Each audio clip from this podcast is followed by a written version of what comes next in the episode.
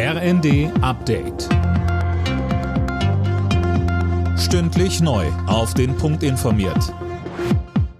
Ich bin Dirk Justes. Guten Tag. In vielen deutschen Flughäfen wird heute wohl den ganzen Tag gähnende Leere herrschen.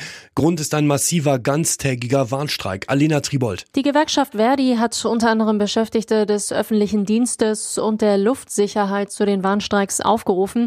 Betroffen sind neben den Drehkreuzen Frankfurt und München auch etwa Hamburg, Hannover oder auch Stuttgart. Der gesamte Flugbetrieb in Deutschland dürfte damit lahmgelegt werden. Einige Flughäfen haben die Passagiere aufgerufen, gar nicht erst zu kommen. Der Flughafenverband ADV geht davon aus, dass knapp 300.000 Passagiere betroffen sind. Auf der Münchner Sicherheitskonferenz treffen sich ab heute hochrangige Militärs und Politiker aus aller Welt. Im Mittelpunkt steht der Krieg in der Ukraine. Nicht vertreten ist Russland. Man habe Russland vor einem Jahr eingeladen, so der Leiter der Konferenz Heusgen. Damals wollte keiner kommen. Jetzt wolle man Außenminister Lavrov keine Bühne für seine Propaganda bieten.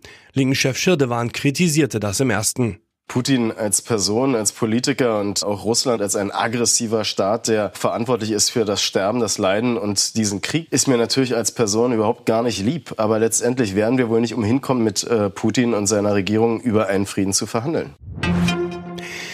Nach der Berliner Abgeordnetenhauswahl am Sonntag stehen heute die ersten Sondierungsgespräche an. Wahlsieger CDU will zunächst mit der SPD und später noch mit den Grünen sprechen. Die wollen zudem eigene Gespräche mit den Linken führen. Wann ist noch nicht klar.